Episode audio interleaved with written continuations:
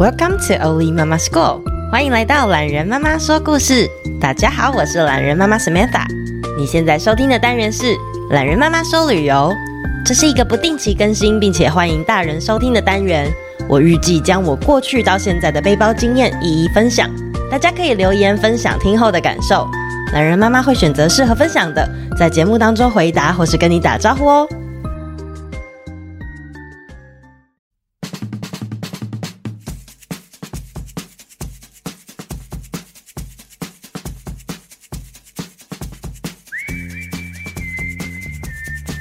我在美国的夏令营总共生活了十一个星期左右，除了马场、湖泊之外，还有园区一大片超大的草皮，让我第一次看到整个天空满满的流星雨。那样的震撼，让我理解到人类是多么的渺小，而大自然又是多么的伟大。离开夏令营之后，亲戚的朋友住在位于纽约的法拉盛地区。法拉盛就像是一个小小的联合国，除了华人、韩国、印度等等的黄种人之外，还有黑人、白人等等。而即使是华人，也来自分别不同的地方。接待我的是王北北跟王妈妈，终于可以开始说中文，感觉真的超轻松的。到的当天，王妈妈就先带我去家附近的亚洲超市买菜，跟大家解释一下。时空背景大约是十五年前的故事。刚从康乃狄克州前往纽约，去到法拉盛，看到这么多亚洲人，对我来说是很惊奇的。更不用提亚洲超市了。其实后来几年，我很喜欢在每一个国家工作旅游的时候，顺便去逛逛那边的亚洲超市。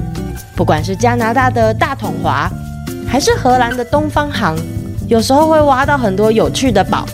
比如说，像现在已经很少在卖的康喜健钙鱼油软糖，或者是苹果口味的阿萨姆奶茶。第一次到亚洲超市，王妈妈介绍了我一款泡面。她说，法拉盛的亚洲人都很喜欢吃，只是要煮比较久。吃的时候可以加午餐肉、起司片、泡菜，还有小香肠。我第一次在泡面里加入起司片呢。这款泡面啊，现在在台湾已经是街头巷尾大家都吃过的新拉面了。不过当时第一次吃，真的是味觉大爆炸，真的是很好吃哎。在台湾呢，我们也很习惯喝有茶类的饮料。不过啊，在美国，除了我自己带去的茶包，平常不太容易喝到茶。还在营队的时候，我也在每周的采买，在当地超市买到了类似绿茶口感的 Arizona 饮料。当时啊，一大瓶绿茶。只要一美金，我简直就像挖到宝一样。后来回台湾之后呢，我也在一些高级的超市看过它的身影。只是啊，一美金的绿茶在台湾反而涨价两倍，我就再也没有喝过了。逛完亚洲超市的那个晚上，我们在王北北家的车库烤肉。晚上八九点，边看着夕阳，用生菜包着肉，喝着泡面汤。哇，在这几周的游荡，终于有种回到家的感觉。那个年代在外旅游，大家都习惯要带几本旅游书来搭配地图。对于初次抵达纽约的我，前一晚就在王妈妈家研究地铁的地图。王妈妈带我去买了七天以上的 pass，也就是说我那一周都可以搭地铁搭到饱。这对当年啊还没有自助旅行经验，绝对会迷路的我来说是很适合的方式。纽约的地铁不像台湾的捷运，它有点破烂。而且啊，也有各式各样的人搭乘。我的人生后来在许多地方搭过许多交通工具，不过纽约的地铁算是当中很容易理解的其中一个了。在出发去美国之前，我当年曾经追过一部很红的美剧，不晓得光听到前奏，是不是就有人可以猜出来？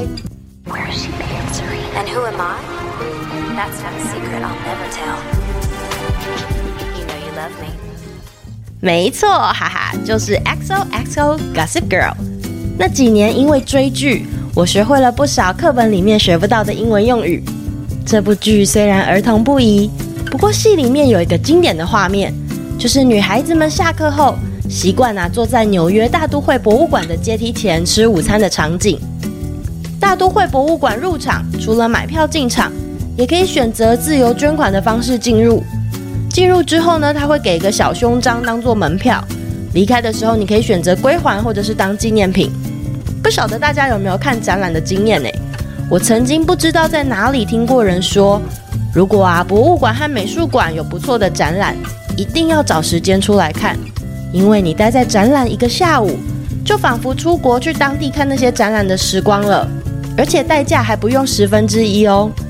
当年啊，我的大都会博物馆自由捐献，想必捐的不够多，因为我现在也有点忘记到底看了什么。印象比较深的，就是有一座从埃及被搬到美国去的丹铎神庙。当年因为美国帮助埃及保存当地文物，埃及的政府为了表示他们的感谢，就赠送了这一座神庙给美国。这座神庙不只是外观可以参观哦，还可以整个人都走进去呢。离开博物馆之后，这个区域是所谓的上东城，也就是美国最昂贵的住宅区。附近有一大片的中央公园。中央公园有多大呢？我只能说，它不是一个一天就可以走完的景点啊。当时刚好有游行，我还跟着游行的人潮走了一段。如果你们喜欢《爱丽丝梦游仙境》的故事，以后啊去中央公园的时候，可以去找找看它和下午茶会的动物们哦。里面有一座完整的雕像，上面还很常会有当地的小朋友爬在上面玩。走了一整天，我突然想起我妈妈交付给我的任务。毕竟啊是第一次去美国，那个年代啊要购买不同国家的东西还不是太方便。妈妈又说，国外买一些品牌会比较便宜，特别请我帮她找找，还塞了她的信用卡副卡给我，以备不时之需。口气里没有说。但是眼神明确表达了，这是一个秘密任务，绝对不能被爸爸知道。长大后的我当然理解了妈妈当时所说的，就是指美国那些大型的 Outlet 特卖商场。但是年纪轻轻的我怎么会知道呢？心里想，买东西肯定要去旅游书介绍的第五大道吧。于是啊，初生之犊不畏虎的我，穿着球鞋，背着背包。大摇大摆移动到了纽约的时尚之路第五大道 The Fifth Avenue。第五大道除了知名的品牌商店，也有很多有名的建筑，包括帝国大厦、纽约公共图书馆，还有圣诞节的时候啊，总是有充满美丽的灯泡，还有溜冰的人的洛克菲勒中心。如果啊说是第一次去美国，那到纽约一定要做的其中一件事，就是沿着第五大道好好的走一走，看一看。知名的电影《蒂凡内早餐》当中的女主角奥黛丽·赫本，也是在清晨的时候，在第五大道上看着橱窗内的钻石，眼睛闪着光芒。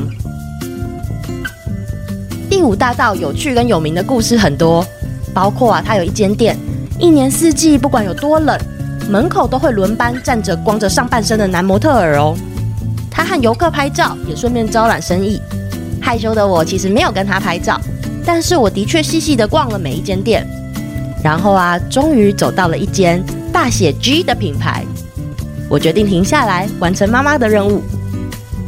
走了一整天，穿着 T 恤、背着背包的我，进入了精品店之后，一脸茫然。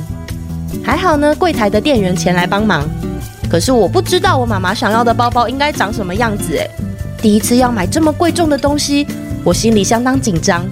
手里拿的还是妈妈在出国前给我的副卡，任务重大，只好不管时差了，用手机打越洋电话回家。半夜啊，家里的室内电话响起，充满睡意的声音是爸爸接起来的。他紧张地问我发生了什么事，只听到我急急忙忙地说我要找妈妈，因为越洋电话很贵，不敢浪费时间。结果啊，我妈妈接起来听到我是要问他要买 G 牌的哪个包包。大概太害怕要被爸爸发现我们的小秘密了，他就随口说：“你自己决定吧，如果太贵就不要买。”哦，他就把电话挂掉了。挂掉电话之后，我很茫然啊，我都大老远到了美国纽约的第五大道，怎么可以让他失望呢？于是我就跟店员讨论了我妈妈的年纪，然后啊，我买了一个后来我妈妈放了快十五年才终于拿出来背的包包。据他所说，是到十五年后的现在，这个包包背起来他才不会觉得太老。那关于那个包包的账单，还有我顺便也帮自己买了一个小钱包的事情，那就是回台湾之后再讨论的了。下一集的说旅游，我会和大家分享我参加的当地旅行团，还有自由女神像的事情，请大家继续期待哦。后记时间，这个周末啊，我参加了罗慧夫卢颜基金会的儿童文学颁奖典礼，它是纯粹由儿童所创作的儿童文学分享。老实说，从我这学期开始读儿童文学的研究所开始，我也会常常在问自己，到底什么是真正的儿童文学？有时候也在想，我的作品是不是其实对家长来说更有共鸣？但是我后来想想，懒人妈妈说故事本来就是说故事啊，说故事是不限任何年纪、种族、性别、国籍的。我纯粹就是想要好好的做一个让全家人可以一起收听，然后一起讨论、凝聚家人之间感情的节目。如果啊可以唤醒你心中的一些什么，那都很美好。其实呢，星期三我会追加说旅游，还有来上课这两个单元。心情上呢，是为了想要跟迈向青少年年纪的孩子们，还有家长有更多的互动。很庆幸大家都愿意来收听这样的节目。希望大家在听周三节目的时候，可以回归到自己心中原始的儿童，或者是一点点怀旧感。如果啊，可以触动到你们心里的一点点什么，都很棒。在我最近上的课当中呢，老师有提到，其实针对青少年、青少女所书写的文章还有节目，相对都还是算少。所以我也想在这边问问看，有没有听众其实年龄层是落在十岁到十六岁，或者是家里有这个年纪的孩子呢？如果有的话呢，也请留言让我知道。这样啊，我会在周三的节目当中做更多类似的铺排。在创作这个节目的背后，我也常常和自己有很多内在的沟通跟讨论。在想啊，要怎么样可以让节目更有趣，或者是更进步，还有陪伴更多的人。在我们小的时候啊，家人或是老师通常都是教我们怎么样去打造美好的前半生。可是啊，对于我们的后半场人生，很多时候都不知道该怎么操作。我自己呢，这几年的摸索跟探寻告诉我，其实啊，人生的下半场最重要的就是和周遭的每个人有很美好稳固的关系。那这样啊，心里面的匮乏感也会少很多。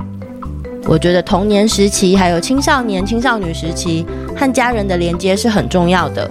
如果身边有一个人可以听得懂你心里面孤单的部分，而且完全理解你、接纳你的不安，或者是你从自己的兴趣、书籍、节目当中找到跟自己沟通的方式，那接下来的人生，不管遇到多大的打击，都可以找到那份宁静的光。每个人的生活都会有着各种可能的挫折，希望听到这边的时候，大家可以感受到我想要送给大家的那一份光。也很感谢大家常常用五颗星星照亮我这一趟未知的旅程。那我们下次见喽，拜拜。